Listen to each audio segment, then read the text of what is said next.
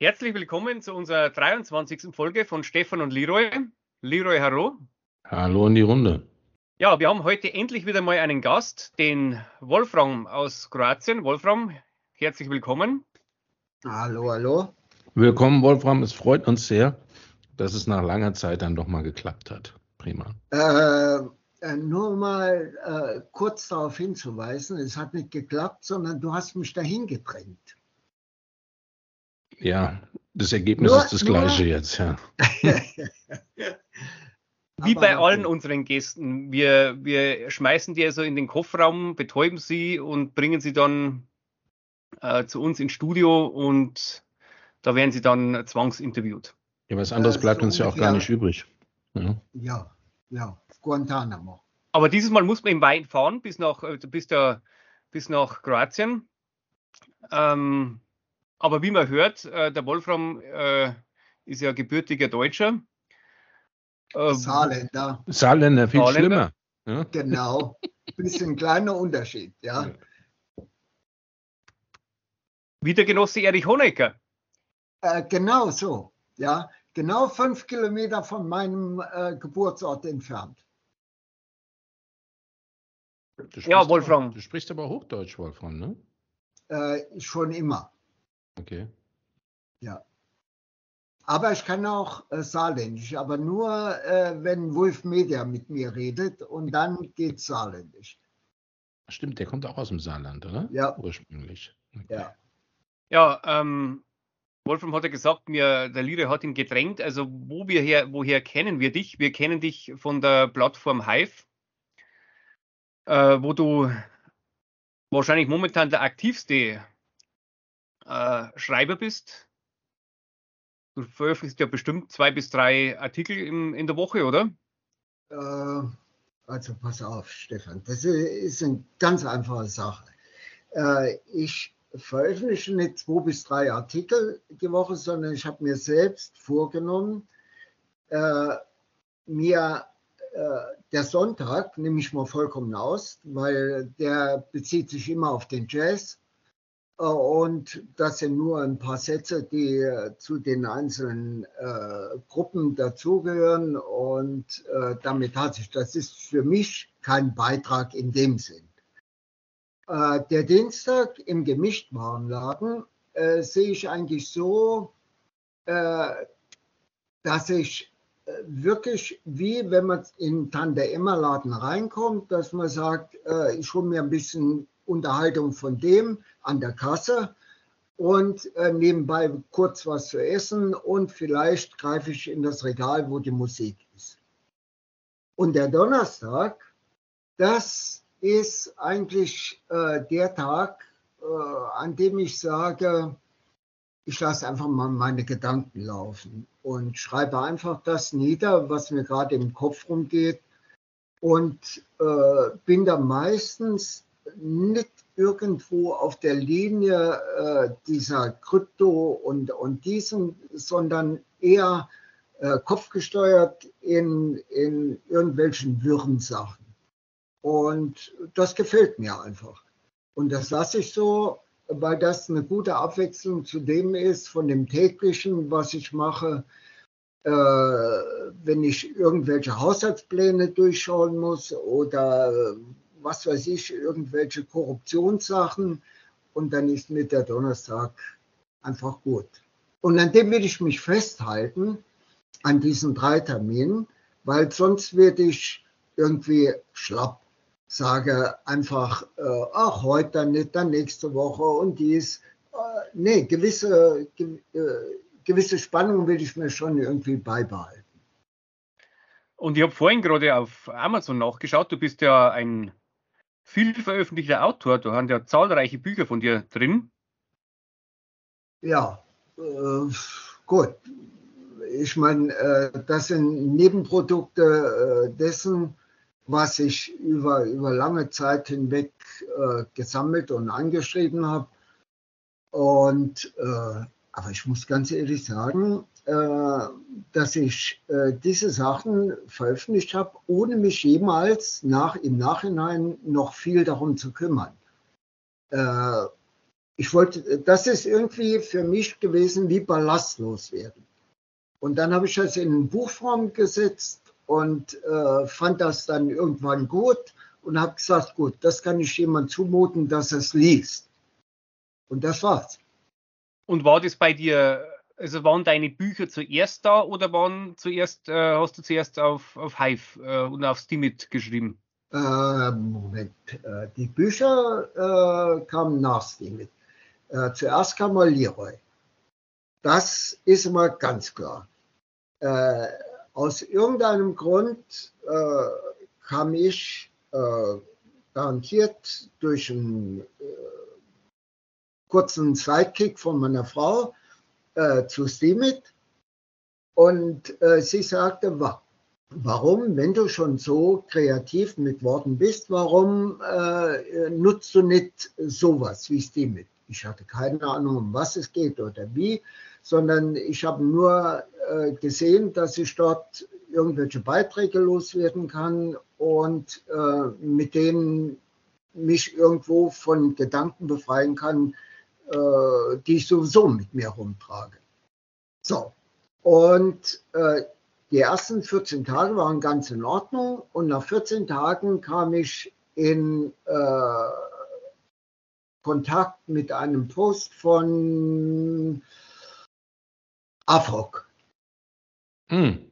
Ja, und äh, Afrok hat in diesem Post äh, angedeutet, wenn er in Pension geht und dann wird er sich auf das Bücherschreiben konzentrieren.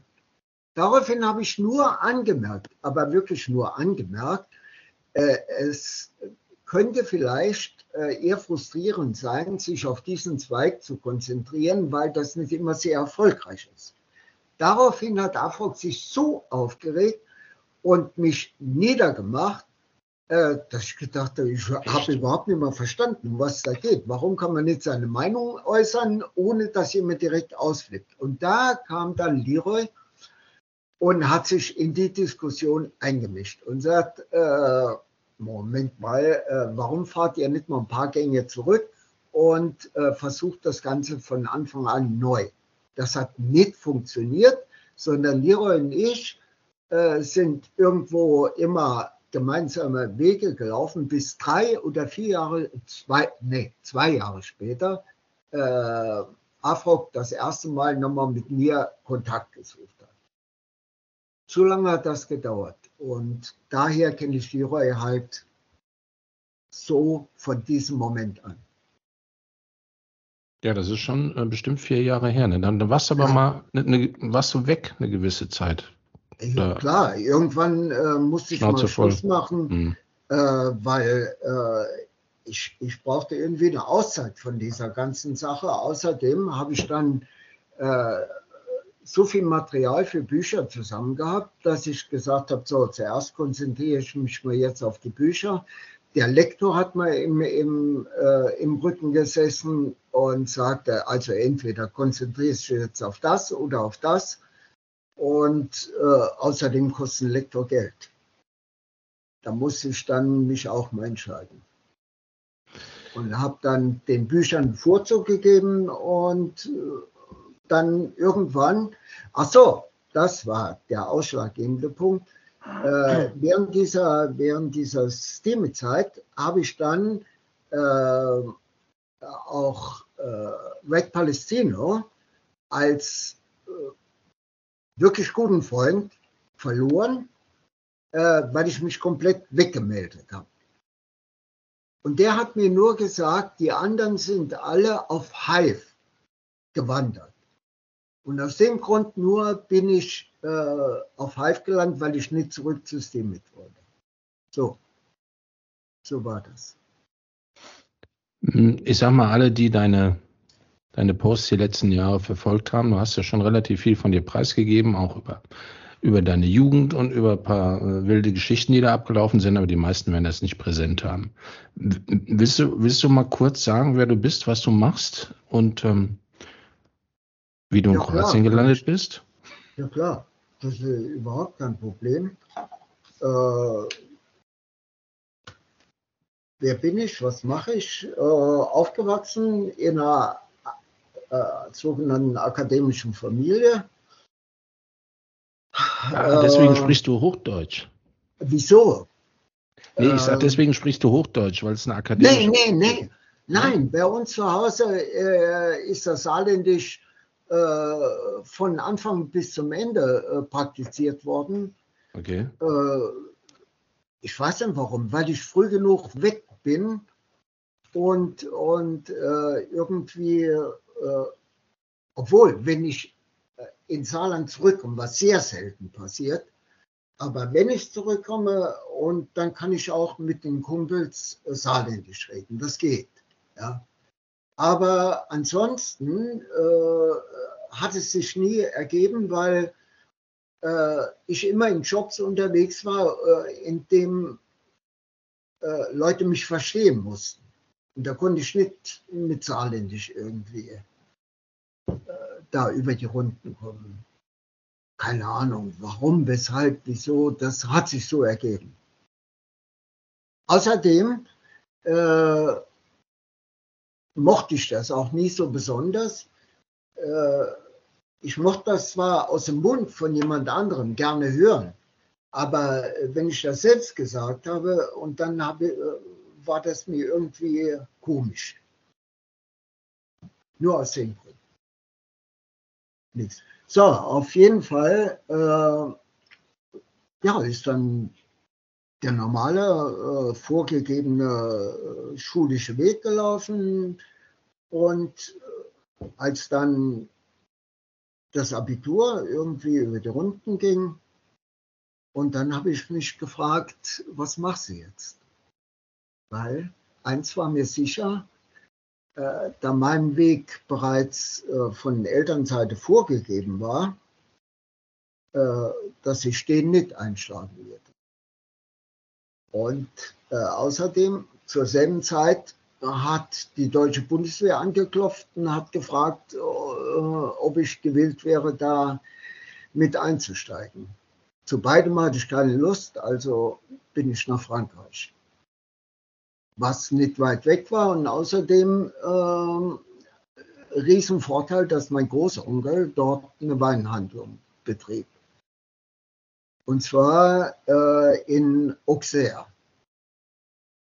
Ja, und dort fand ich Unterschlupf und äh, durch den Weinhandel kam ich dann in, die, in den Genuss äh, verschiedener äh, gastronomischer Betriebe oder verschiedene gastronomische Betriebe zu besuchen, äh, wo wir Wein abgeliefert haben und dann ist mir klar geworden, wenn du dort einsteigst, das hast du jeden Tag Essen, hast ein äh, Dach über dem Kopf und äh, ein Auskommen. Aber nach ganz kurzer Zeit, äh, als ich dort angefangen habe, das war in der Schweiz, in Basel, äh, habe ich dann gemerkt, ohne Ausbildung hast du überhaupt keine Chance. Also bin ich hin, und habe mich äh, auf privater Basis, Basis in einer Hotelfachschule beworben, bin dort angenommen worden und habe die äh, auch absolviert. Mit der Hoffnung, anschließend an der FH in Berlin Touristik zu studieren, aber in dem Fachbereich Hotelmanagement. Nur, die Berliner haben mir gesagt, weil Berlin war für mich interessant, weil dort kein Zugriff auf Bundeswehr mäßig war. Ich sagte, da kann man hin. Ja. Äh, nur die haben gesagt, bevor du bei uns dich einschreiben kannst, musst du nachweisen, einen Auslandsaufenthalt in englisch- oder französischsprachigem Land. Also blieb mir Frankreich. Frankreich konnte ich nicht, weil äh, durch die Aktion in, in äh, Südfrankreich mit dieser äh, äh, Demonstration gegen für die Basken haben die mir drei Jahre Aufent äh, Aufenthaltserlaubnis entzogen.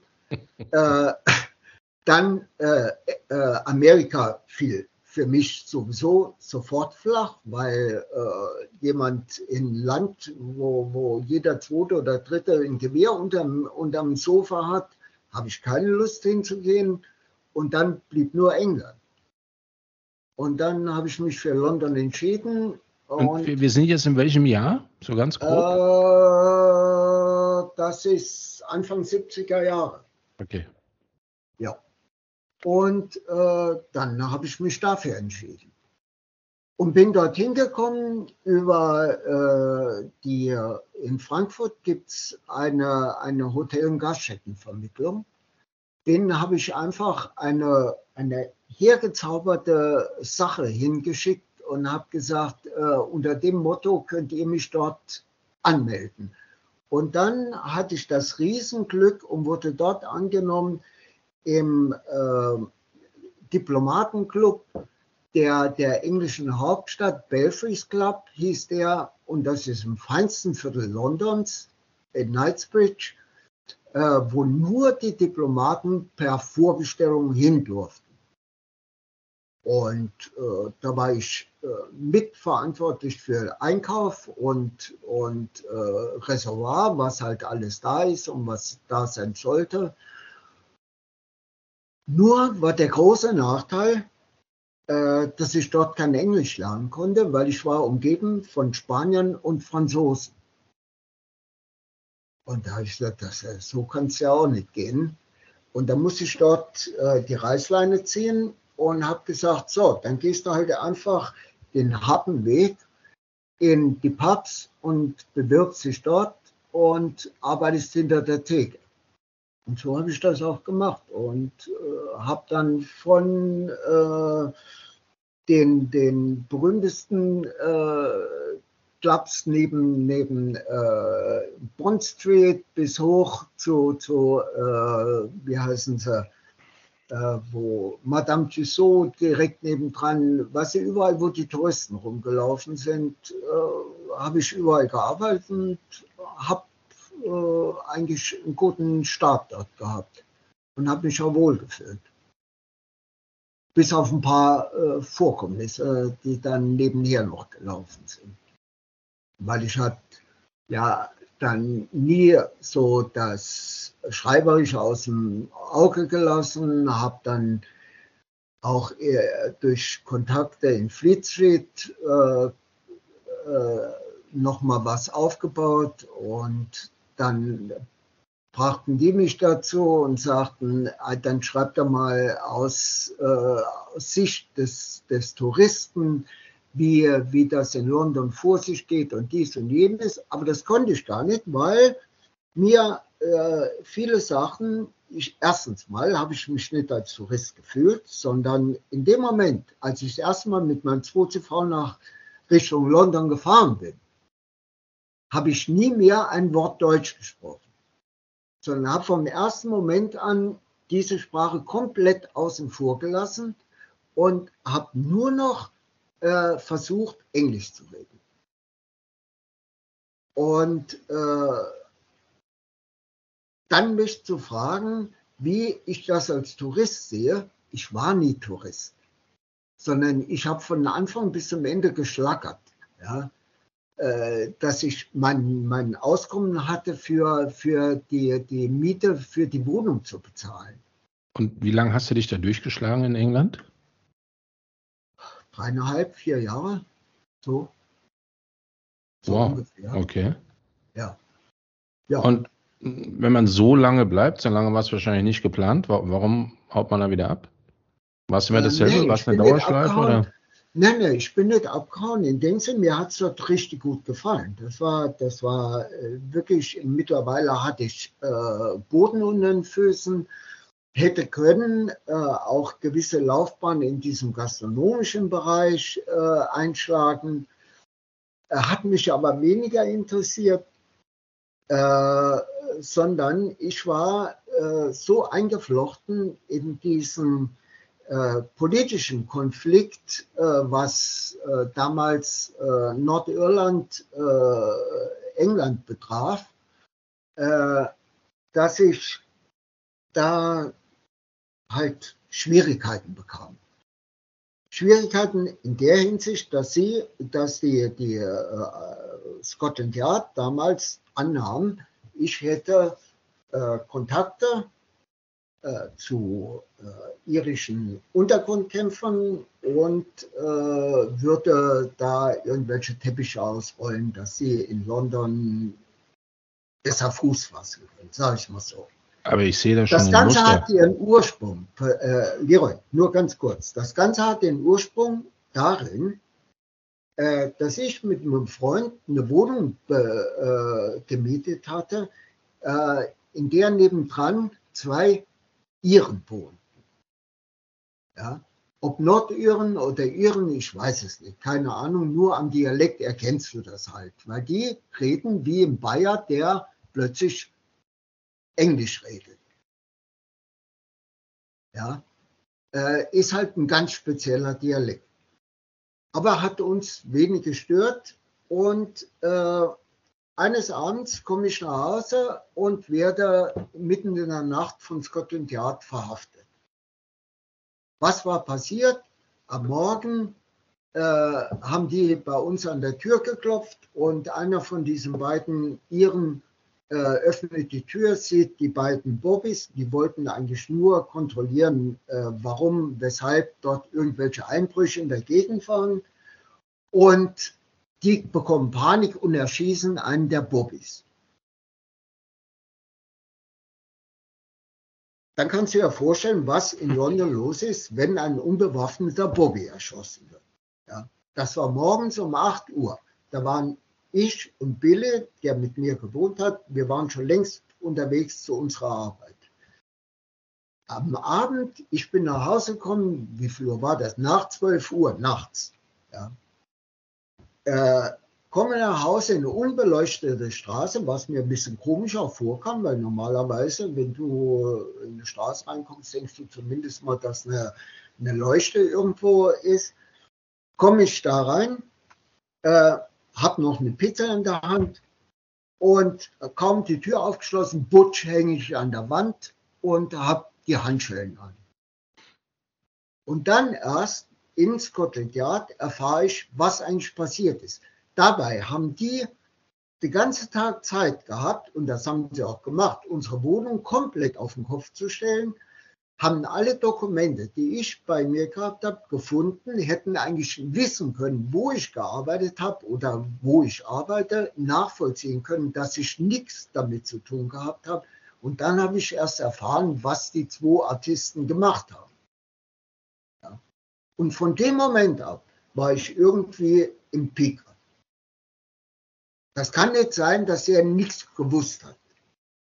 Verstehst du? Mhm. Und das war irgendwann, äh, hat mir das gereicht. Und das Schöne ist, ich komme von London zurück und gehe nach München. Und irgendwie erreichen Informationen aus London München egal wo ich mit meinem 2CV aufgetaucht bin, wupp, war ich drin. Ja? Das ist, das ist unfassbar manchmal. Ich Na gut, nicht, du hast in Frankreich ja auch gut vorgelegt, ne? Also wenn du aus Frankreich schon rausgeflogen bist und dann noch ah, ja. Kontakt mit nordirischen Terroristen, also entschuldige mal, und dann noch ein 2 CV. Wir wollten doch einfach nur mal darauf hinweisen, dass die Basken eigentlich auch eine Möglichkeit haben sollten, ihr freies Leben zu leben. Nur, dass wir das auf einem Boot machen wollten mit, mit großen Plakaten, das war natürlich ein bisschen blöd. Ja. Ja, vor allem muss man sagen, du bist ja da in, in berühmter Gesellschaft, weil ich meine, der Daniel Kuhn-Bendit, der wurde ja auch aus Frankreich rausgeschmissen. Äh, aber viel später. Äh, und, aber der hat eine, eine, viel bessere Vita als ich. Das, äh, ich meine, der, der hat ja, der hat es ja verstanden, in, in Paris eine Revolte anzuzetteln, nur weil äh, gewisse Frauen nicht auf die und die Toilette oder mit denen, denen duschen dürfen. Ja? Äh, ich meine, äh, das ist eine 68er Revolution in Frankreich. Sowas hat es in Deutschland nie gegeben. Die haben keine politischen Hintergründe gehabt. Die haben solch minimale Sachen haben die geholt, um einfach mal zu sagen, wir schlagen nur drauf. Deswegen sage ich heute noch, äh, du kannst in Frankreich anstellen mit, mit Atomkraftwerken, was immer du willst. Da passiert gar nichts. Aber wenn einer von einem äh, äh, Tunesier oder Marokkaner ein Mofa ansteckt in Paris, dann brennen die Straßen. Ja? Das ist der große Unterschied zwischen Deutschland und Frankreich. Die ja, haben die eine ganz andere Auffassung.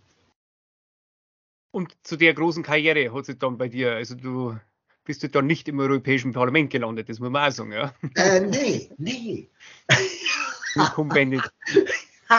die, die, die äh, politische Karriere, äh, äh, die ist eigentlich schon von Anfang an im Sand verlaufen, weil ich nie Mitglied einer politischen Partei sein wollte.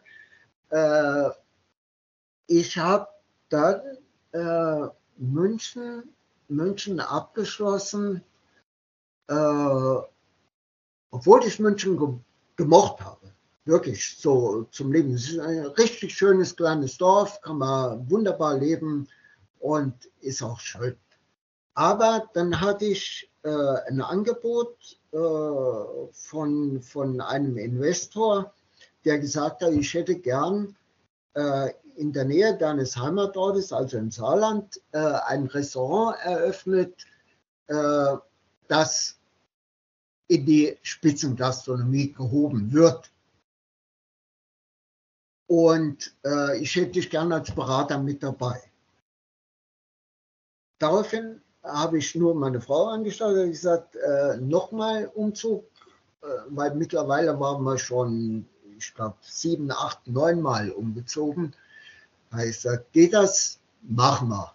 Gut, sind wir dann dort hochgezogen, haben auch äh, dieses Restaurant äh, hochgezogen und eigentlich richtig erfolgreich hingebracht.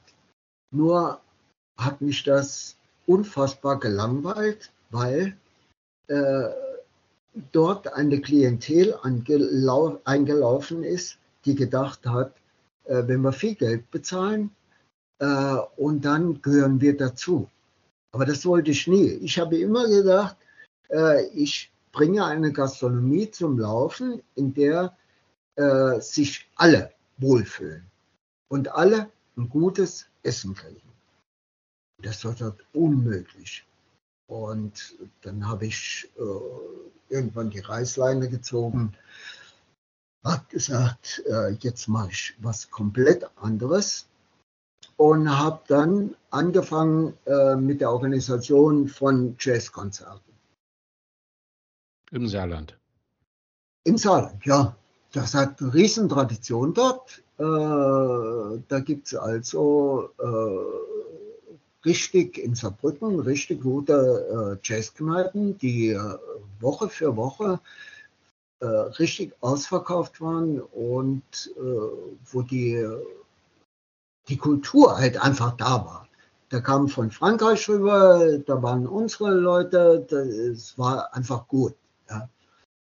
Und in dieser Sache äh, passiert dann Folgendes, dass mir angeboten wird, äh, nee, ich hatte die Idee, Oskar Lafontaine hatte als saarländischer Ministerpräsident plötzlich die äh, Idee, eine Konkurrenzzeitung gegenüber der Saarbrücker Zeitung zu installieren.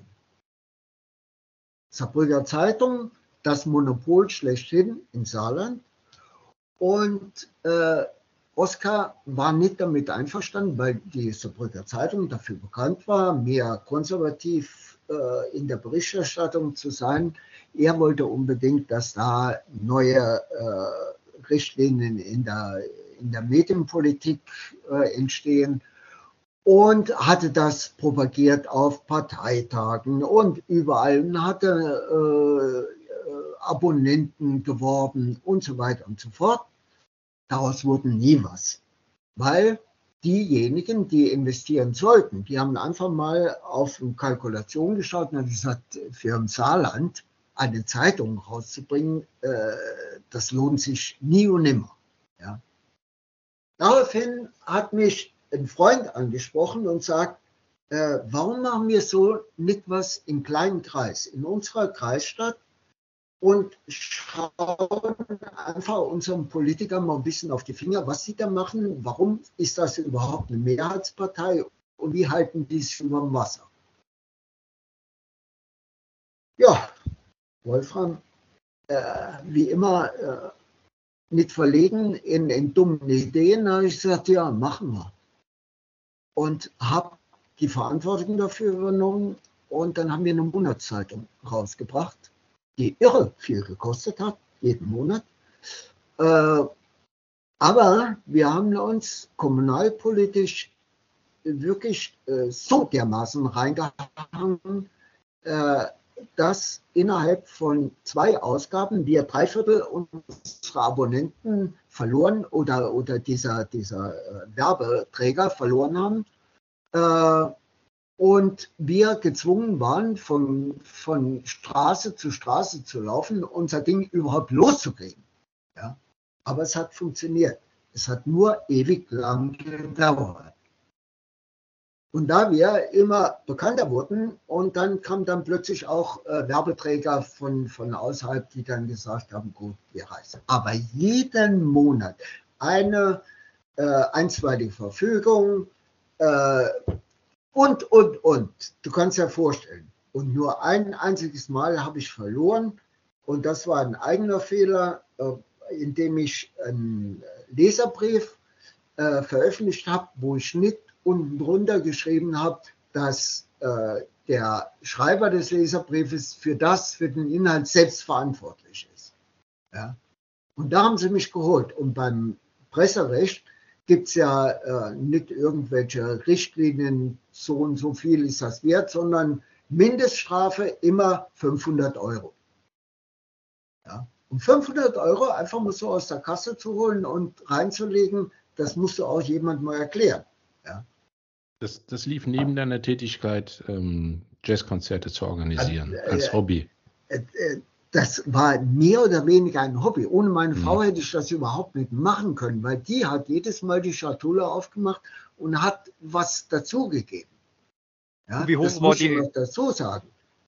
Wie die hoch hat war ihren, die? ihren eigenen Job gehabt. Ja. Wie hoch war die oh. Auflage der Zeitung? Bitte? Wie hoch war die Auflage der Zeitung? Äh, 15. 15.000. Oh, mhm. wow. Kommt schon fein. Ja. Ja. ja. 15.000, sowas in der Richtung. Und äh, das war 15.000 so in der Mittezeit und nachher äh, haben sich ja andere Regionalzeitungen dafür interessiert. Und als das dann in so eine, so eine Art äh, Gemeinschaft übergegangen ist, dann habe ich mich zurückgezogen. Aber das Schöne war, das äh, dazu zu sagen, in diesem Verlauf, dieser, ich muss ja immer an Informationen der Stadtverwaltung ran. Und das hieß jedes Mal anfragen, warten, warten, äh, wann kriege ich Einblick in den, in den Haushalt, wann kriege ich das, wann kriege ich das vorgelegt. Und dann plötzlich, wie äh, durch Zufall, tritt einer mich ran und sagt, willst du nicht Juso-Vorsitzender werden? Sag ich, wie bitte? Und dann habe ich überlegt, ey, bei uns in der Stadt hat die SPD eine Mehrheit von 53 Prozent. Wenn du jetzt Juso-Vorsitzender wirst, hast du automatisch Sitz im Vorstand, hast Mitspracherecht und hast Einblick in alles, was passiert. Zwei Monate später war ich Juso-Vorsitzender. Obwohl du nicht in der Partei warst? Oder ich bin eingetreten. Bist eingetreten. Mit, mit Studenten, äh, wie heißt das, die haben ja diese Schüler-Studenten-Tarifen, äh, wo du da immer äh, eintreten kannst. Mhm. Ja. Und, Und Justus Vorsitzender vom Saarland, oder? Bitte? War das vom, vom Ortsverband oder vom ganzen Saarland? Nein, nein, nur vom Ortsverband, mhm. äh, vom, vom äh, ganzen Saarland. Äh, daran hatte ich überhaupt kein Interesse, weil äh, die waren, der, der Userverband im Saarland war geprägt von Oskar Lafontaine und der hat dort seine Leute eingesetzt. Da gab es gar nichts, da, äh, da konntest du rütteln und schütteln, was du wolltest. Jeder hat nur Oskar gekotzt. Und äh, da wollte ich mich überhaupt nicht einmischen. Das war die, diese Zeit, als äh, die Diskussion anfing mit der Quotenregelung. Und dann in dieser Zeit hat äh, Oskar äh, zuallererst mal die ganzen Frauenverbände, die es da gibt, ASB oder wie heißen die, ASF, äh, Arbeitsgemeinschaft strickender Frauen, sozialistischer Frauen oder egal wie sie heißen, äh, alle darauf äh, gedrängt für diese Quotenregelung. Und dann bin ich zum Landesverband äh, der, der Jusos gekommen und da hat mich schon die spätere äh, Saarbrücker Oberbürgermeisterin empfangen und hat gesagt, du musst unbedingt für die Quotenregelung stimmen. Hä? Warum soll ich für die Quotenregelung stimmen? Ich weiß überhaupt noch nicht, äh, warum, weshalb, wieso. Und nur, dass ich äh, solchen Leuten wie dir Vortritt gebe für, für irgendwelche Posten aber das war alles schon geregelt. Aus dem Grund habe ich gedacht, ich bleibe in meinem kleinen Bereich und das reicht mir vollkommen aus und da bin ich auch vollkommen ausgelastet. Weil mit Oskar Lafontaine habe ich genug zu tun gehabt und weiß, was er für einer ist. Da haben wir einige Zusammentreffen gehabt, äh, die der besonderen Art waren. Ich frage jetzt hier ja, nicht nach. Deswegen kann ja äh, Sarah Wagenknecht heute noch äh, ganz geduldig überlegen, ob sie eine eigene Partei aufmacht oder nicht. Äh, was wohl nicht passieren wird, da Oskar den Vorsitz übernehmen kann. Und wo Oskar den Vorsitz nicht hat, da, äh, das kann nichts werden. Ich weiß nicht, ob ihr gelesen habt, die, äh, die Umfrage in Ostdeutschland, wie ja, viel ja Hast du gelesen? Ja, also ich glaube, die Hälfte kann sich vorstellen, Jeder zweite, die Partei zu wählen. Ja. genau, ja. ja, und wie viel davon aus der AfD? Wahrscheinlich eine große Menge. Ne? Genau, Hat mal besprochen. genau ja. drei Viertel. Drei mhm. Viertel der, der, der AfD-Wähler hätten gesagt, wir hätten auch für, für äh, äh Sarah Wagenknecht. Mhm. Ja. Kannst du echt manchmal nur den Kopf schütteln. Ich meine, was willst du Neues verkaufen? Wohin willst du denn? Kann euch das einer erklären? Naja, sagen wir mal so, wir haben ja das öfter schon angesprochen. Also so eine echte linke Partei, die für die Themen steht, die eigentlich eine linke Partei stehen sollte, also für die äh, Arbeiter, kleinen Handwerksbetriebe, Rentner und so weiter. Und zwar nicht nur das sagt, sondern auch wirklich tut.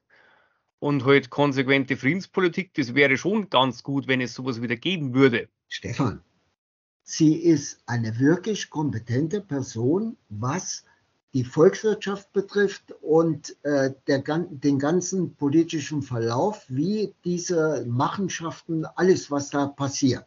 Ja. Nur äh, hat sie keinen Rückhalt. Ich weiß überhaupt nicht, wo sie den Rückhalt sich herschaffen will. Ja, in der Partei hat sie überhaupt keinen Rückhalt mehr, natürlich nicht. Also da überhaupt nicht. Null. Ja, Wieso schafft sie das nicht, in der, in der Linken mal einen Gang zurückzuschalten und zu sagen, so, jetzt konzentrieren wir uns mal wirklich auf diese Themen oder ich konzentriere mich auf diese Themen, von denen ich wirklich der Meinung bin, kompetent zu sein. Weil äh, mit, mit Dietmar Bartsch kannst du reden. Warum, warum funktioniert das nicht? Das können da nur die von außen sein, die, die, was weiß ich, irgendwelche, haben die, haben die äh, Postenängste oder äh, keine Ahnung. Naja, das Problem, was ich sehe, ist, halt einfach so, die, die westdeutsche Linke, die halt, diese, die, wir nennen es immer diese Vogue-Linke, die sich eigentlich nur noch für die schönen Wetterthemen wie Transgender und, und Klimawandel und so interessiert und die wirklichen Themen interessieren die nicht. Also der, der heutige typische moderne Linke läuft mit dem iPhone in der Hand an der armen Rentnerin, die im Müll nach Pfandflaschen wühlt, vorbei und regt sich darüber auf, weil irgendjemand äh, im Internet äh, bei einer Transgender-Frau die falschen Pronomen verwendet hat. Das ist so die Einstellung der heutigen Linken. Im Westen zumindest, ja. Und so die, die Altlinken aus dem Osten, die hadern da natürlich damit. Und ich auch, natürlich. Weiß ich nicht. Vielleicht, also ich finde das sehr interessant, vielleicht können wir das nachher noch diskutieren, aber jetzt wollen wir erstmal, Wolfram, wenn du Bock hast, natürlich noch weitermachen, bis wir in Kroatien sind. Äh, in, in welchem Jahr sind wir jetzt eigentlich ungefähr? Äh, wir sind wie viel? 90? Ja, müsste, Ende der 80er müsste es müsste ja. jetzt sein, ja. Mhm. ja. Also Ende der 80er, Anfang äh, des, des äh, Balkankrieges. Äh, das heißt, Lafontaine ist gerade Kanzlerkandidat, oder? Nochmal? Der, der, der, der Lafontaine müsste jetzt dann gerade Kanzlerkandidat geworden sein, der SPD. Ah, nee, nee, nee, nee, später. Äh, äh also, das war ja, der, das war ja 90. 92 war der? Nee, Balkankrieg, Balkankrieg also, ging später los. Also, ja, nein, aber, der, ja. Aber, ja, ja. aber, zur Wiedervereinigung, also zur ersten gesamtdeutschen noch, Wahl, war Lafontaine ja. Kanzlerkandidat. Mhm. Ich weiß nur noch, äh, mein Grund aus, zum Austritt aus der STB, äh, äh, SPD äh, war der äh, Schröder. Da habe ich dann gesagt, das reicht dann. Äh, das, dann spare ich mir auch meinen Studentenbeitrag ein und lasse die SPD mal ohne mich wirtschaften. Und ja, die, die, obwohl, was ich Schröder zugutehalten muss, äh, auch heute noch, dass er einfach mal äh, den Amis gesagt hat, äh, in den Irak wandern wir nicht ein.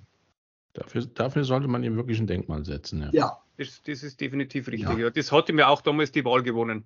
Ja, ja. Äh, also ich meine, äh, ja, den äh, Mumm in der Hose zu haben, das war schon feinste Sache. Da kann ich ihm nichts, aber der Rest, ach Gott, ja, Hartz IV und so weiter und so fort, was da noch kam, ist egal.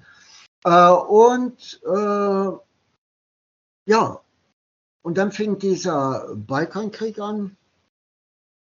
Du warst noch in Saarbrücken, warst noch im Jazz-Business. Ja, ja. Äh, und das Erste, was passierte, war Organisation von Hilfsgütern, die äh, allgemein auf also Kroatien, Slowenien, äh, Bosnien äh, dort runter sollten. Und da ich mittlerweile ja äh, ziemlich viele Kontakte hatte, äh, fiel mir das auch ziemlich leicht und hat da jede Menge organisiert und das auch gestaltet. Und bin mit dem einen oder anderen Truck mitgefahren runter und habe dann an der Grenze festgestellt, äh, dass das eigentlich nicht so läuft, äh, wie man sich das äh, allgemein vorstellt. Denn General Tutschmann hat an den Grenzen Richtlinien gesetzt, wo was hinkommt. Und äh, das hieß also nicht zu den Bedürftigen, sondern zuerst mal zur Caritas oder zu ihm selbst. Und dann sind, ist aufgeteilt worden. Und als ich das festgestellt habe, habe ich gesagt, so, jetzt machen wir mal andere Sachen. Ich konzentriere mich nur noch auf medizinische Hilfsmittel, äh, kontaktiere aber auch vorher die, die Chefärzte der, der äh, Unikliniken in Split, Zagreb und äh, Sada äh, und organisiere das so und gebe denen direkt. Daraufhin wurde mir bei der nächsten Einreise direkt der Pass entzogen. Das hat dann ewig gedauert, bis ich dieses Teil nochmal zurückgehabt habe. Und äh, aber nur auf Intervention des Chefarztes der, der Zagreber Uniklinik. Dann habe ich diese, diese Lieferung dort abgegeben und äh, kurze Zeit später festgestellt, dass dieser Chefarzt der korrupteste von allen überhaupt war. Äh, der hat nämlich äh, bei mir Herzklappen und, und Aortavergrößerungen und was weiß ich, alles für Ersatzteile bestellt, für, für äh, Kinder, für junge Frauen, äh, in der Hoffnung, von äh, verwundeten äh, Soldaten oder von älteren Menschen Geld abkassieren zu können, um dann in der Rückhand noch für junge Leute diese Ersatzteile zu haben. oh Gott, da ist für mich schon, da war ich auf 180. Und äh, das kam daher, dass mich äh, der äh, Chefarzt von der, von der Uniklinik Homburg angerufen hat und mich gefragt hat, nachdem ich ihm eine Liste durchgegeben habe, welche Ersatzteile ich bräuchte. Äh, er sagt, äh, für wen ist denn das? Und ich sage, für verwundete äh, Menschen in Kroatien. Er sagt, das kann nicht unmöglich sein. Ja? Das hier sind Ersatzteile für Kinder. Und dann habe ich erst nach, äh, angefangen nachzuforschen und bin dann rausgekommen, dass er für jede Operation 1000 Euro kassiert hat. 1000 Euro für eine Operation am Herz im Voraus, dass überhaupt ein Termin entstanden ist.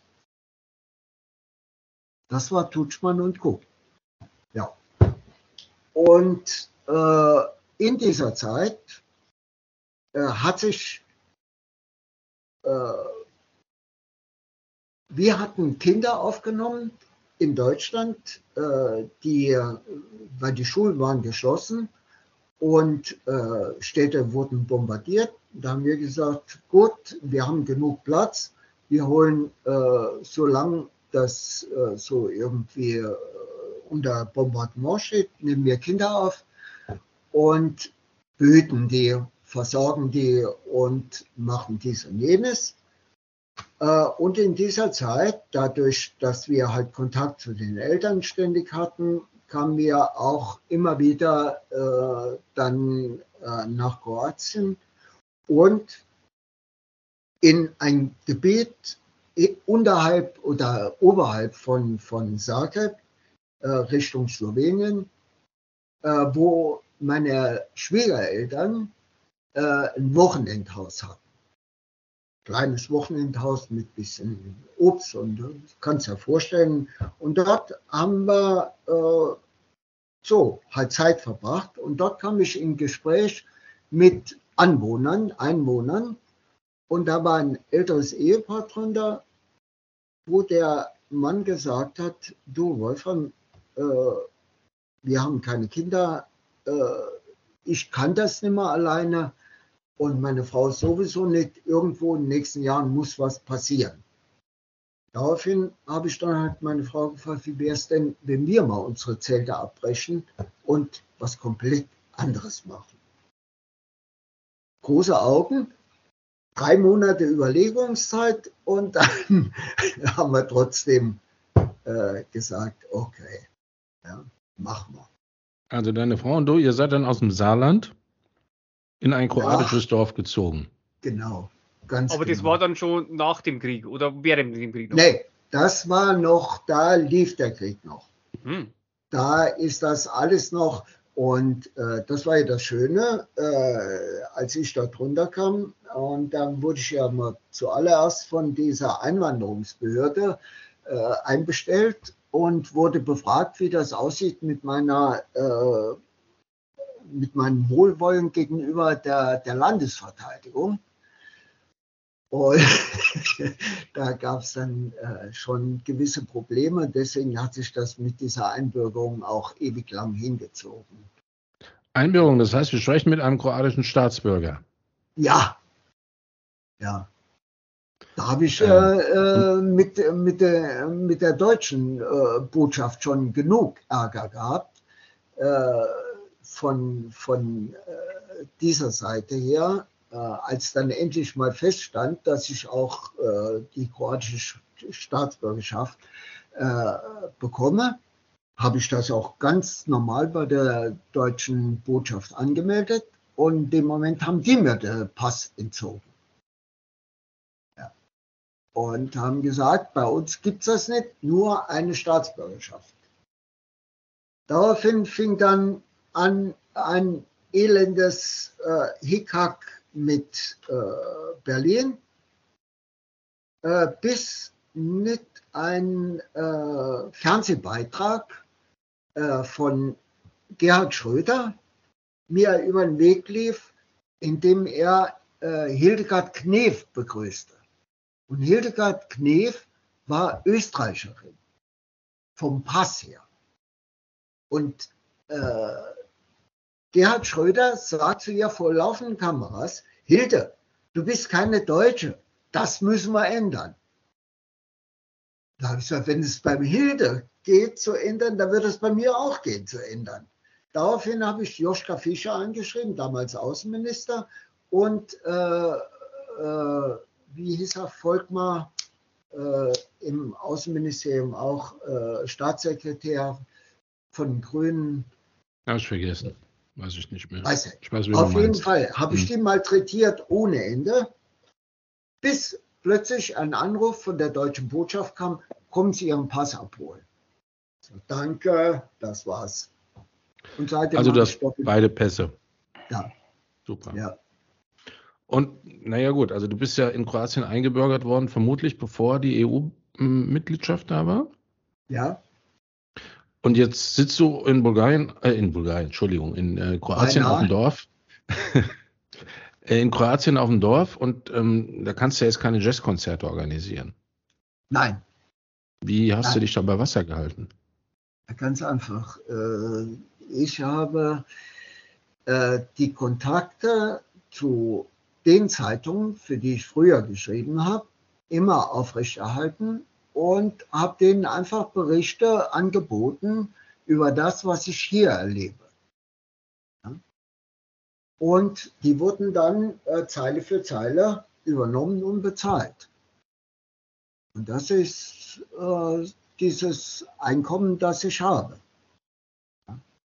Freier Journalist, der, der einfach das äh, weitergibt, über was ich war noch nie Festangestellter. Ich habe immer mhm. frei verkauft, was ich angeboten habe. Und das machst du bis heute? Bis heute, ja.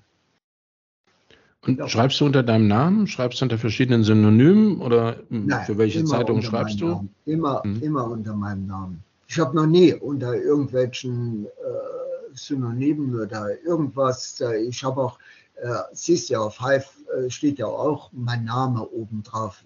Warum soll ich irgendwas da verheimlichen? Und wie lange hat es bei dir gedauert, bis du die kroatische Sprache gelernt hast? Learning by doing, sage ich immer.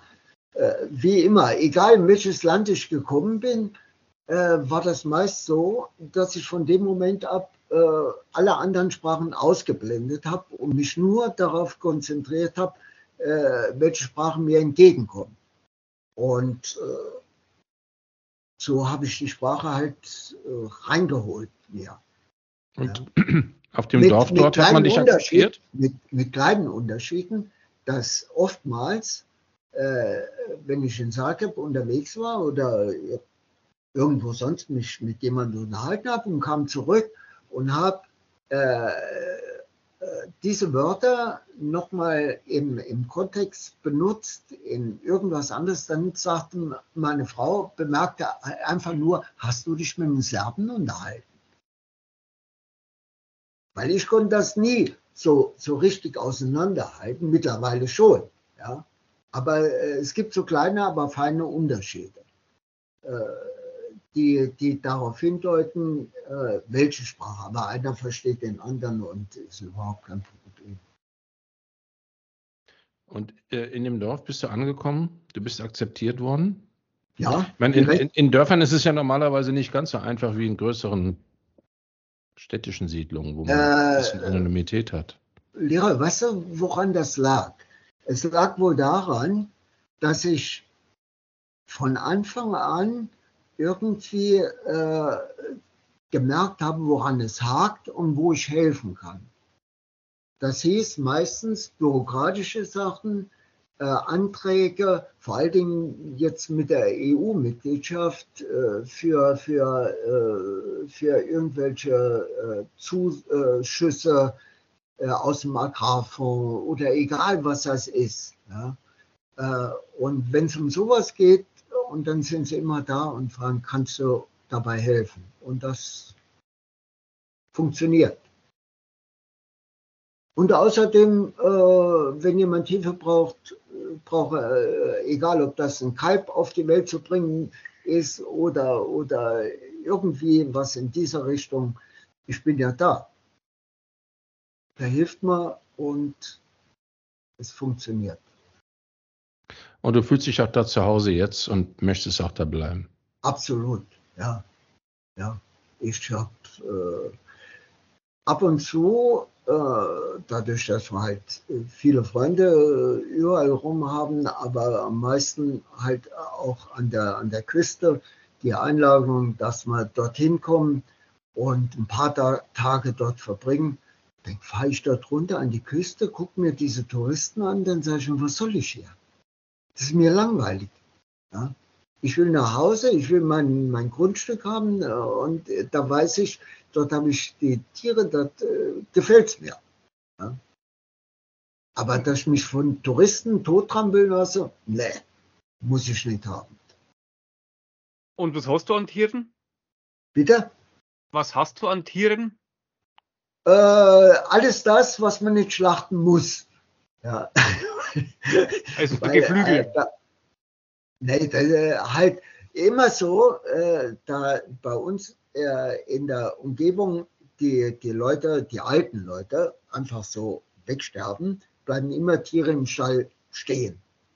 Und bevor die unter das Messer kommen, dann sagen wir lieber, äh, da kommen sie zu uns und da können sie bis zum Lebensende in Ruhe leben, also in Ruhe gesund und munter leben. Also in Wolf, so Wolframs Gnadenhof.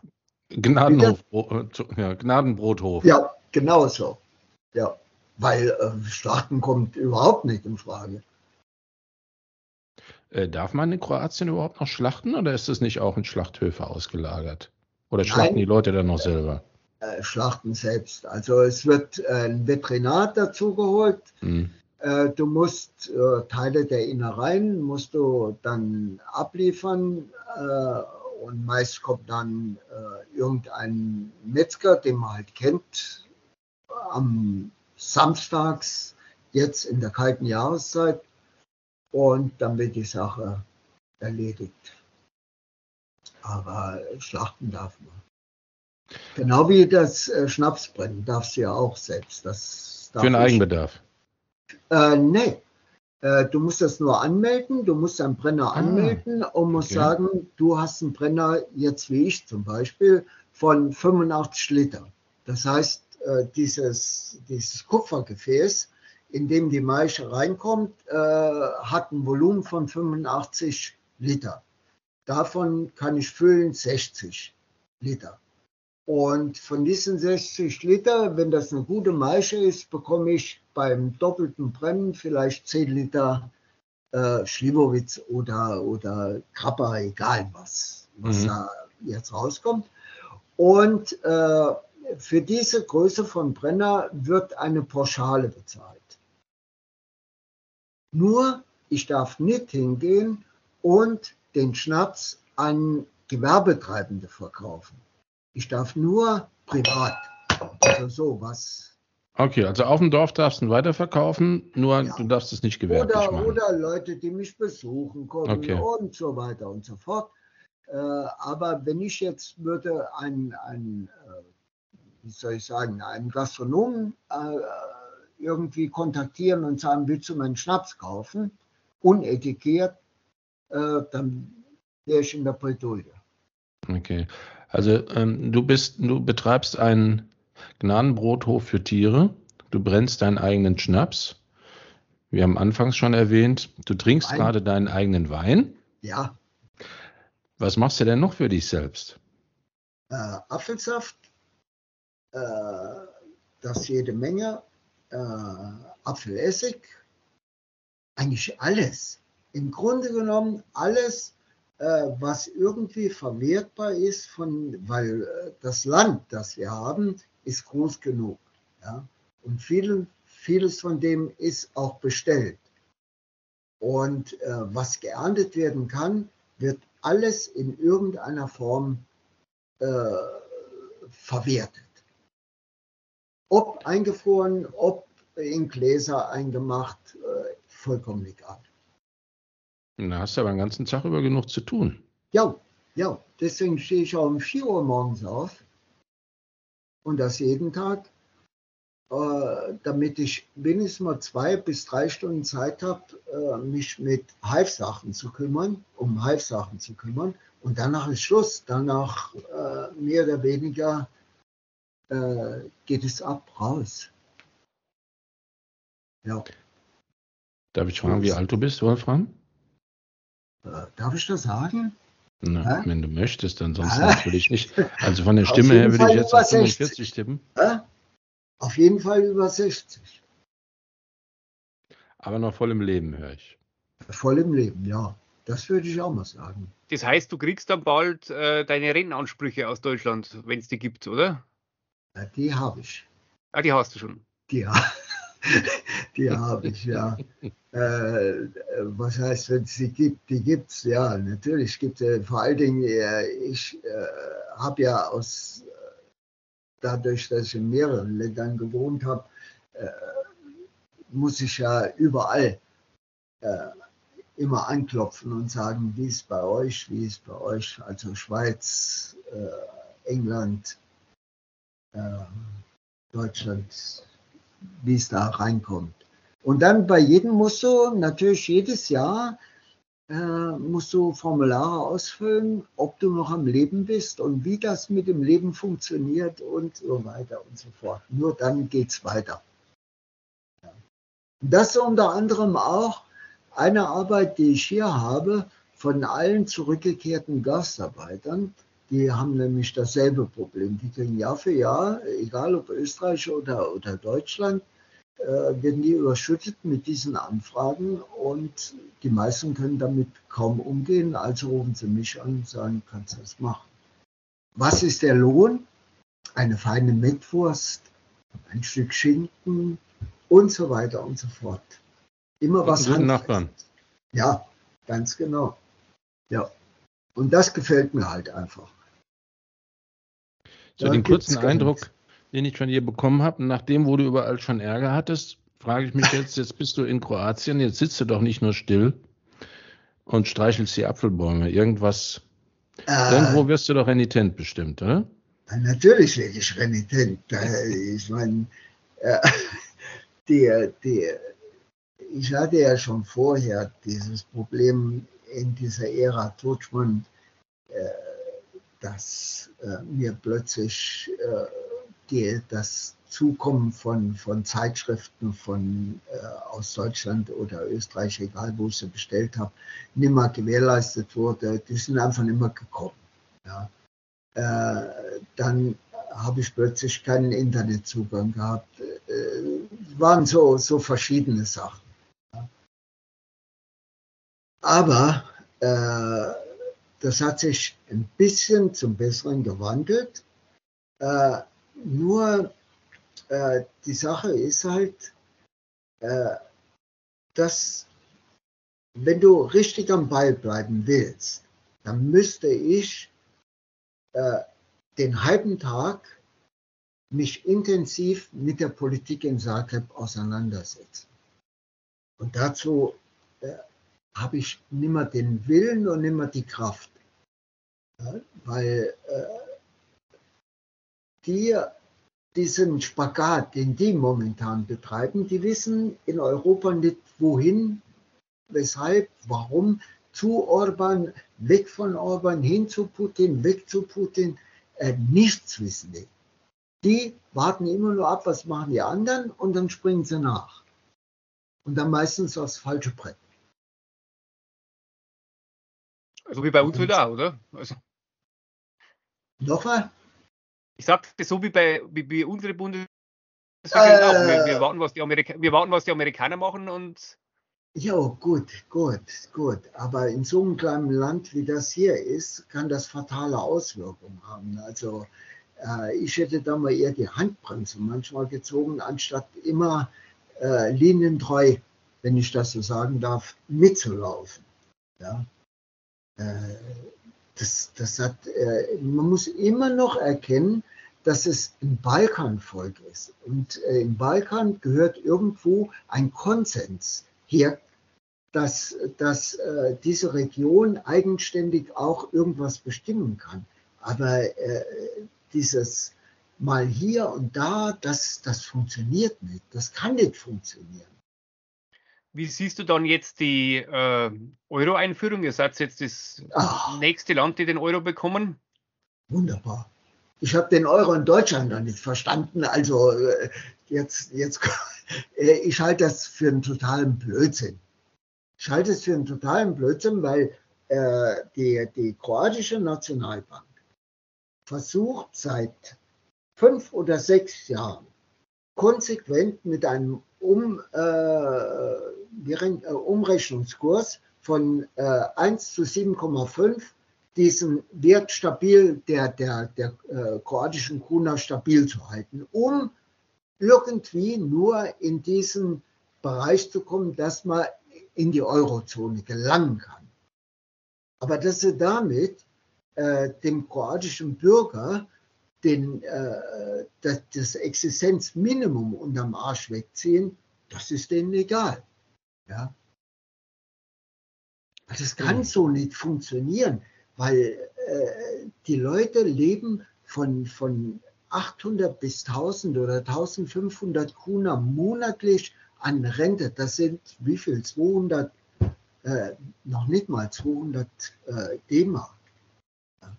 Wie kannst du davon irgendjemand ernähren? Das, das ist totaler Blödsinn. Die Gemeinden, die äh, zum Beispiel Zagreb, Zagreb ist überschuldet, das gibt es gar nicht, äh, bis zum Unendlichen. Was haben sie gemacht? Sie haben einfach eine Zagreb Holding gegründet, gegründet, haben damit die Schulden überlastet in eine Privatgesellschaft, um die Stadt möglichst schuldenfrei zu halten, um Subventionen aus Europa zu kriegen. Ich meine, wo soll das hinführen? Das kann, das kann überhaupt äh, dieser, dieses Abzocken von, von äh, europäischen Subventionen, das hat sportlichen Charakter mittlerweile. Aber auf dem ganzen Balkan. Also in Bulgarien, die haben sich totgelacht. Ah, ja. Die haben gesagt, wir, wir ziehen alles, was geht. Wenn die Idioten so doof sind, uns das hinterher zu werfen, dann nehmen wir das. So. Ja, das sagt jeder. Jeder hier, der eine Wiese mäht, der geht zuerst mal aufs Amt und sagt, was kriege ich da in Subvention? Ja. Ja. Und dann fährt er einmal im Jahr oder fliegt einmal im Jahr ein Propellerflugzeug oben drüber und das sagt jeder, jetzt machen wir Bilder und gucken, ob gemäht worden ist. Was ist das für ein Witz? Ja. Also die, die Stunde, zehn Minuten sind schnell rumgegangen. Wieso? Sind wir schon soweit? Wir sind schon über eine Stunde. Und ich habe noch keinen Schluck Wein getrunken, das will ich ja, euch nur mal sagen. Dann, dann trinken wir. Und mich würde noch eine, ein Thema interessieren, da müssen wir aber noch mal, da müssen wir aber noch mal zurückgehen. Ein. Und zwar in deine London-Zeit. Ah. Weil du hast ja, du hast ja gesagt, Anfang der 70er Jahre bist du nach London gekommen. Das heißt, du warst also genauso, sage ich mal, in der Zwischenzeit. Also die Swinging Sixties waren vorbei und Punk war noch nicht da. Oder? Wer war noch nicht da? Die, die Punk. Äh, Ach so, doch, gerade. Ist das, Anfang. hat das ja gerade angefangen? Anfang, ja. Ich hatte immer so, im, waren nicht die Sex Pistols irgendwie so, so 77 oder so, hatten die da nicht ihre große Zeit? Täusche ich mich äh, da? Also ich bin, ich bin hingekommen war das 76? Ach so, ja, gut, dann, ja, ja, dann, ja. ja dann, dann ja. hast du also die Punkzeit voll so. mitgemacht, oder? Ja, ja. Äh, ja, äh, ich meine, das war, das war eine Zeit, äh, von der ich der Meinung war, dass drei Viertel der Banker in der City of London unter Drogen waren und äh, der Rest der Bevölkerung unter Alkohol, äh, schwere Alkoholprobleme gehabt haben. Alles beim so Alten. Ja, sowas wirklich. Ich habe äh, in, in manchen äh, Pubs in der City gearbeitet. Äh, die arbeiten ja nur bis abends 19 Uhr, glaube ich, ja, wenn ich mich nochmal richtig erinnern kann, weil dann wird die City ja zugemacht. Äh, da haben die sich innerhalb von wie viel Uhr haben die Banken, sind die raus um, um 17 Uhr bis 19 Uhr, haben sich dermaßen die Kante gegeben, aber dabei mit jedem äh, Pint, das sie in sich reingeschüttet haben, ist immer noch Speed und alles, was die in der Tasche gehabt haben, ist immer noch dazugeflossen. Ja? Und da ich wie, wie können die einen Tag in ihrem Büro überleben, ohne dass sie ständig sich irgendwas nachfüttern? Und die, die Setcher-Zeit hast du dort auch noch mitgemacht, oder?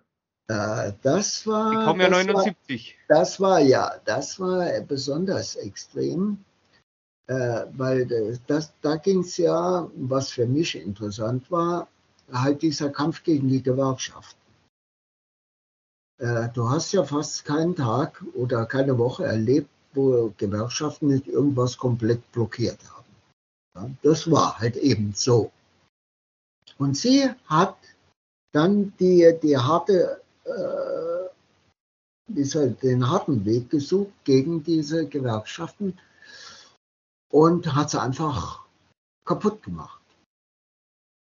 Und darunter leiden die heute noch, meiner Ansicht nach. Es wird ja vor allem auf Hive äh, von vielen wird ja die Setscher da gefeiert. Ja. Ähm, was für mich völlig unverständlich ist, aber die hat ja die Arbeiterklasse völlig zerstört und man, äh, in England gibt es ja praktisch nichts mehr, außer die Banken. Es gibt ja keine Produktion mehr, das wurde ja alles. Äh, diese Frau war für die, die englische Wirtschaft eine Katastrophe, meiner Ansicht nach.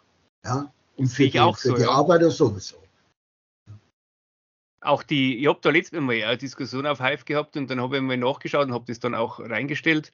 Äh, die Kindersterblichkeit ist ja wahnsinnig angestiegen während der Thatcher-Jahre. Äh, Kinder, äh, nicht, Entschuldigung, nicht Kindersterblichkeit, sondern Kinderarmut. So muss ich sagen. Kindersterblichkeit war Blödsinn. Die Kinderarmut ist wahnsinnig angestiegen während der Thatcher-Jahre. Und das ist ja eigentlich was, äh, da kann ich mich hinstellen kann, das war ein großer Erfolg, was die gemacht hat, wie es viele tun, wenn, wenn die Kinderarmut also wirklich explodiert, dann sieht man, dass wirtschaftlich irgendwas ganz falsch läuft. Ja. Natürlich sind ein paar sehr reich geworden und wahrscheinlich hat sich dann durchschnittlich auch das Bruttosozialprodukt irgendwie mords erhöht, aber es hilft ja nichts, wenn es bei der großen, bei der großen Mehrheit. wo? Das kann, das kann nur in Gegenden gewesen sein, in denen ich nicht gewohnt habe. Naja, das äh, sagen wir mal, äh, mhm. äh, natürlich, äh, da haben halt dann die Milliardengewinne bei den Banken geflossen und das äh, wirkt sich ja aufs ganze Land aus, aber die große Masse ist halt verarmt in der Zeit, ja. Komplett, komplett. ich habe noch nie, es wird ja in, in England wird ja wöchentlich bezahlt. Ja, also der Lohn wird äh, immer freitags nachmittags oder freitags abends bezahlt. Freitags abends in die U-Bahn einzusteigen und sich das Bild anzuschauen. Das war, das war ein Erlebnis schlechthin. So viele äh, depressive, besoffene Menschen habe ich noch nirgendwo auf dieser Welt gesehen, die sich ihren Frust weggesoffen haben, damit, weil sie ihren Job verloren haben. Die werden einfach von Woche zu Woche, wurden die gekündigt, egal ob das Lehrer war, äh, das ist vollkommen egal, welcher Beruf. Ja, da gibt es ja keine beamteten Lehrer, sondern du bist Lehrer und wenn du, wenn du halt nicht dem entsprichst, was wir denken, und dann fliegst du.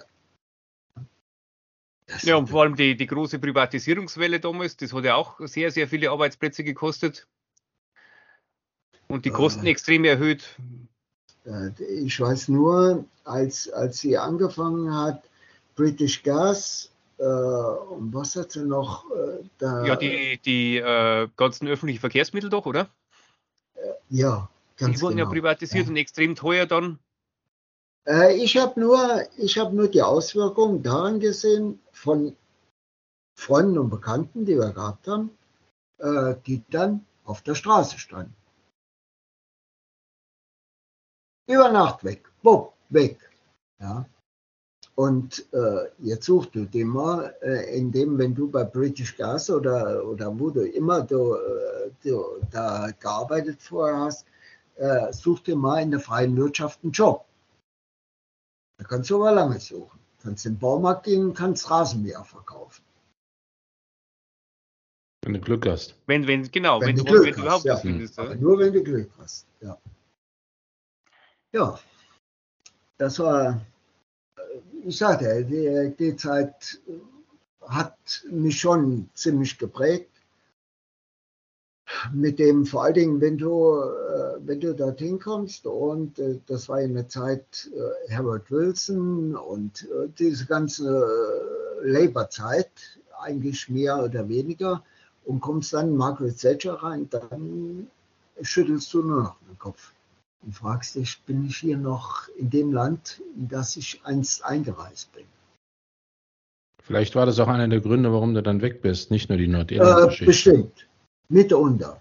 Mitunter ja, äh, weil äh, es mich äh, einfach angeekelt hat, äh, wenn ich mit Menschen mich unterhalten habe und die zu mir gesagt haben, ich gehe nicht mehr dorthin oder nicht mehr dorthin, weil zu viele Schwarze und Pakistanis dort rumlaufen.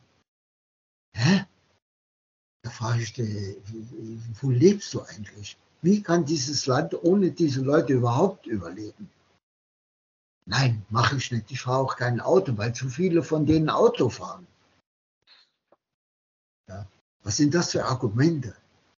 War das nicht auch die Zeit, wo der, wie hieß der ganz rechte, der Enoch Powell, oder? War das nicht das, wo der damals dann so gehetzt hat gegen die, gegen die Einwanderer? Ah ja, die können ja hetzen, solange sie wollen, solange sie offene Grenzen für ihre ehemaligen äh, Kolonien haben. Äh, was, was will denn der hetzen? Ja, aber der, glaube ich, war doch damals. Das war doch irgend so, ja. äh, hat er da nicht die British National Party gegründet? Das weiß ich jetzt nicht mehr genau.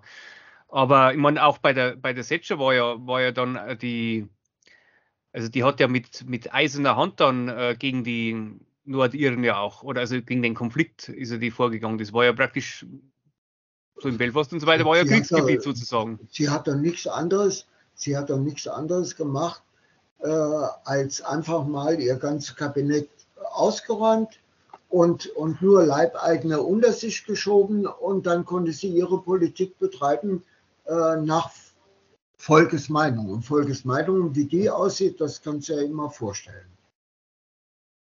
Ich meine, ich bin ja, ich bin ja 79 geboren, aber ich kann mich da als Kind immer nur daran erinnern, dass praktisch gefühlt täglich in den Nachrichten irgendwas war mit, mit äh, Nordirland, dass wieder irgendwo Bomben explodiert oh sind Gott. und so weiter. Äh, gut, das ist ja, das ist eine, eine ganz schwierige Aktion äh, mit, mit diesem Thema, äh, weil wir einfach äh, keinen Zugriff in keinster Weise von Europa aus haben auf diesen Konflikt. Das ist ein reiner Konflikt, den, den England mit seinen sogenannten äh, äh, Kolonien in dem Sinn äh, lösen muss und die sie nicht, weil in Nordirland halt zu viele dieser Hartköpfe sitzen, die, die keine Vereinigung oder keine Annäherung zu Irland dulden.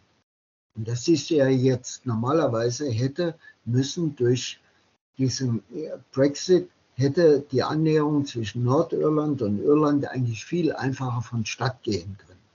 Aber nein, tut es nicht, weil es wird immer wieder angeheizt, der äh, Vertrag muss neu überarbeitet werden und so geht es nicht und so geht es nicht. Äh, ich habe es miterlebt, äh, habe die ganzen Bombardierungen miterlebt. Äh, ich meine, ich finde es nur traurig, nur traurig. Wolfram, du hast ziemlich viel miterlebt, glaube ich. Ja. Wir haben so einen ganz kleinen Einblick nur bekommen. Schade, dass wir nicht länger Zeit haben. Hm, ich habe anfangs immer, wenn wir äh, mit Leuten gesprochen haben, die schon ein bisschen mehr erlebt haben als die meisten anderen und auch einen interessanten Lebensweg hatten, habe ich sie immer gefragt, was, was würdest du jetzt meinen 17, 18, 19-jährigen Jungs sagen, die die Schule beenden und mit großen Augen in eine Zeit reingucken, die zwar anders ist als die, vor der wir standen, aber für, für sie genauso mit den gleichen Unbekannten versehen ist wie für uns damals. Was, was sind so paar Sachen, die du ihnen mitgeben würdest, wenn es darum geht, wie sie ihr Leben gestalten werden, welche Kompromisse sie machen sollen und welche nicht, falls du da was sagen kannst. Ja. Äh, Kompromisse? Kompromisse auf jeden Fall. Wenn du nicht kompromissbereit bist, dann wird es immer schwierig. Äh, nur, solltest du oder äh, in dem Fall deine Jungs äh, irgendwie das Gefühl haben, ich weiß noch gar nichts, aber ich will alles kennenlernen. Das heißt, zuerst mal Zeit lassen und rausgehen und irgendwie äh, selbst auf eigenen Füßen stehen und erkennen, wie das alles funktioniert da draußen. Weil äh, für Ausbildung, Studium und das alles ist immer Zeit, immer. Aber wenn du von der Schule direkt auf die Uni wechselst, bin ich der Meinung, dass du äh, in einem Sog landest, äh, der nichts Gutes verheißt. Du musst zuerst mal lernen, wie du selbst auf eigenen Beinen stehen kannst. Wenn du das gelernt hast, um mit anderen Menschen irgendwie Arbeit zu teilen, Arbeit zu schätzen lernen und dann in die Uni gehst und dann sagst du, ich weiß, von was ich rede. Nur das. So. So denke ich. Danke. Bitte. Stefan. So habe ich es zumindest gemacht. War, das war ein wunderbares Schlusswort, glaube ich, oder? Ja. Äh, wie ihr das wollt. Wenn ihr äh, jetzt sagt, wir machen Schluss, wenn nicht, fragt Ja. was. Also ich, ich würde dich gerne noch einiges fragen. Vielleicht machen wir noch mal eine zweite Runde, weil da haben sich einige Sachen ergeben, wo ich mich zwingen musste zu schweigen. Aber jetzt in, in dem Format, alles, was länger als eine Stunde ist, ist schon schwierig. Das hört dann gar keiner mehr. Und ähm, Stunde 20 Minuten ist, das ist, ist ja so das. Zeitfenster, was, was Äh, ähm, nee, äh, das wollte ich äh, sowieso anmerken. Äh, äh, eine Stunde finde ich schon fast zu viel. ja, ist schon Äh, fast zu viel. ich nehme mir immer, ich meine, ich habe halt einfach morgens nicht die Zeit, mich eine Stunde hinzusetzen und das. Also muss ich immer äh, versuchen, äh, irgendwann zwischendrin die Zeit nochmal zu holen, um dann das reinzuziehen. Dann ist mir aufgefallen, dass die eine oder andere Sendung gar nicht mehr abrufbar ist. Ja. Das dürfte eigentlich nicht sein. War, war so. Ich habe, äh, egal wo ich hingeklickt habe und gemacht habe, äh, nimmer abrufbar. Also bei Spotify ist aber alles noch drin. Weil ich das schaue jetzt gerade noch. Du kannst bei Spotify kannst du alles noch Ja, anhören. müssen, und, müssen, Naja, müssen wir ist mal egal. gucken. Ist Ja. egal. Auf jeden Fall äh, finde ich, also eine Stunde ist Maximum. Mehr würde ich auf keinen Fall. Na, du hast ja jetzt gesehen, wie schnell die Zeit vorbeigegangen Ah ja, ist. Ne? ja, Also ich wir, wir sind jetzt bei ich einer Stunde 25. Ich, bin, als- ja, als- ich bin ja im Grunde genommen der schlechteste Telefonierer, den es überhaupt nur gibt. äh, weil bei mir hier zu Hause, ich habe noch nicht mal ein Movitel oder wie immer man die Dinger nennt, äh, oder Handy oder egal wie. Ähm, äh, wenn das Telefon klingelt, sage ich immer zu meiner Frau, das Telefon klingelt.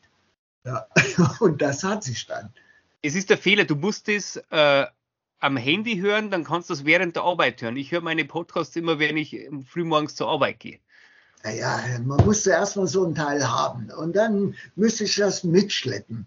Mhm. Und äh, das mache ich auch nicht. Ich kenne mich ja. ja. Mir, äh, warum habe ich aufgehört zu rauchen? Weil es mir einfach auf den Sack ging, morgens runterzugehen, immer an die Tasche zu greifen, um zu sehen, habe ich Tabak dabei, habe ich meine Plättchen dabei. Wo sind die scheiß Blättchen, genau. Ja. Und da habe ich gesagt, ey, bin ich abhängig von dem Zeug? Nein, vergiss es, lass es. So, das war ein Schlusswort. Alles klar. Dann äh, Okay. bedanken wir uns bei dir, Wolfram. Es Wolfram, hat sehr viel Dank. Spaß gemacht. Wir freuen uns vielleicht- auch, Ja. wenn du wiederkommst. Vielleicht hören wir uns ja nochmal. Und dann klar. funktioniert hoffentlich auch dieses, diese Kamera. Ging auch so. Alles wunderbar. Ja, so. Für die Zuhörer, normalerweise sehen wir unsere Gesprächspartner immer. Diesmal hat es nicht geklappt. Wolfram hat uns gesehen, aber wir ihn nicht. aber ich habe ihn lebendig vor mir gesehen. Äh, mir, mir ist das ja am schwierigsten gefallen, äh, dich überhaupt mit Leroy anzusprechen, weil äh, ich sage ja auch zu meiner Frau Hedwig, nicht Hedwig, weil sie anders heißt. Ja. Das ist das. Danke. Da musste ich mich schon am Riemen ja. reißen. Jo. Okay. Stefan, du hast das Schlusswort. Bis zum nächsten Mal. Ja, bis, bis zum, nächsten Mal. Vielen Dank, bis zum nächsten Mal. Servus. War schön mit euch. Ciao, ciao. Tschüss.